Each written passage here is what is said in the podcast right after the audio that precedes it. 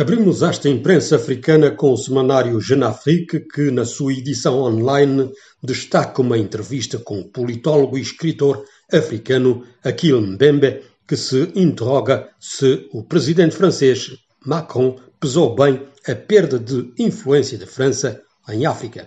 O presidente francês encara a África com cinismo e engana-se no diagnóstico que faz sobre as questões essenciais agravando as incompreensões, afirma o intelectual camerunês Mbembe. O conhecido politólogo e escritor Mbembe, a exemplo de outros intelectuais africanos, criticam a postura de dois pesos e duas medidas de Macron em relação a chefes de Estado africanos, acrescenta Jean Afrique.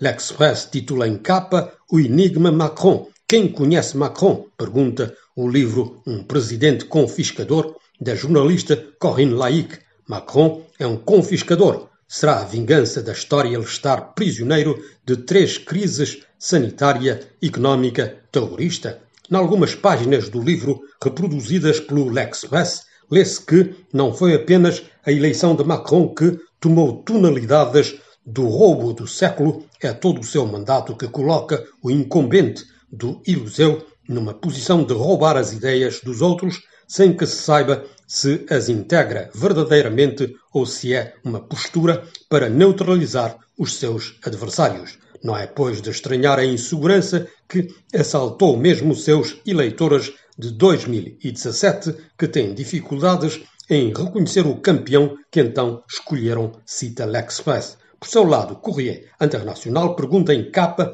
como é que a ciência nos pode ajudar.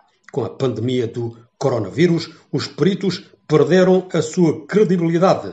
Ora, a ciência e o conhecimento são essenciais para compreendermos a complexidade do mundo e travar as teorias de conspiração. Na corrente veio o fluxo de informações inerente a esse tipo de fenómeno mundial inédito que provocou inevitavelmente o seu corolário, que é uma desinformação também exponencial. Os investigadores convocados de todas as partes acabaram por perder em credibilidade devido às suas contradições e às reviravoltas da Organização Mundial da Saúde, nomeadamente sobre o uso da máscara, não ajudaram em nada, acrescenta Correia Internacional. Challenges destaca a incrível corrida a vacinas contra a Covid como a última batalha de Estados industriais e filantropos investindo bilhões de dólares em pesquisas laboratoriais. Lopes destaca em capa o escândalo Squarneck,